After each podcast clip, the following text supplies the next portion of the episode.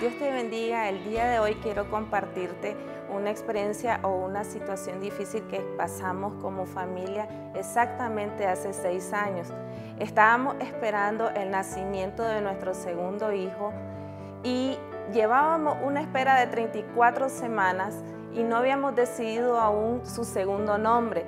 Hasta que una mañana mi esposo despertó y me dijo, creo que ya sentí de parte del Señor cómo se debe llamar y creo que es José, me dijo. Y yo lo que hice fue empezar a indagar y investigar acerca del significado de ese nombre, qué significado bíblico tenía.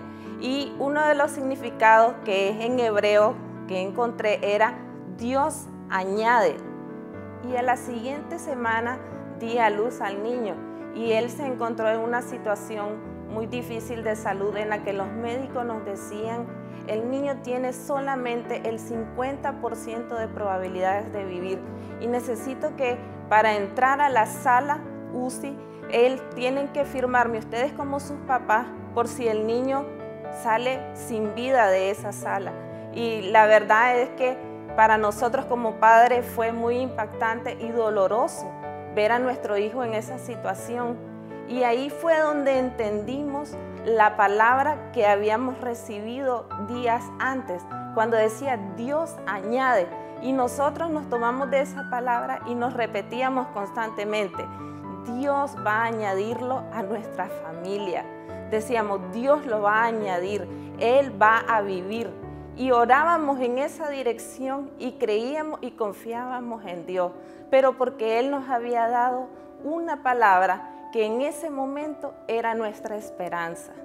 Y es de esto que quiero hablarte el día de hoy. Quiero pedirte que me acompañes en Romanos 5.1 y dice así, justificados pues por la fe, tenemos paz para con Dios por medio de nuestro Señor Jesucristo, por quien también tenemos entrada por la fe a esta gracia en la cual estamos firmes y nos gloriamos en la esperanza de la gloria de Dios.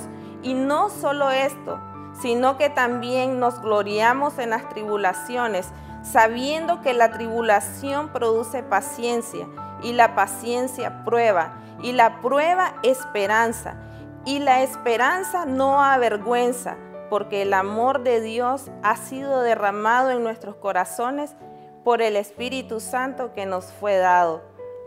Hay una fe que ejercemos para recibir las promesas de Dios, pero también hay una fe que ejercemos en medio de las dificultades.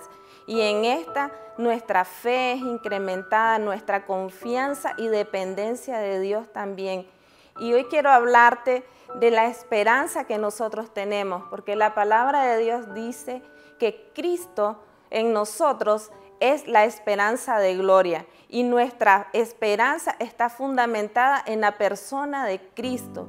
Y dice el versículo que la esperanza no avergüenza, ni nos va a desilusionar el que nos lo prometió, porque dice su palabra, fiel es el que lo prometió y él va a cumplir sus promesas. El día de hoy quiero motivarte a que aunque estés en una circunstancia, por lo mucho que parezca difícil e imposible, creas que para Dios no es imposible y que podemos caminar de la mano de Él y confiado en que Él está todo el tiempo con nosotros. Que Dios te bendiga.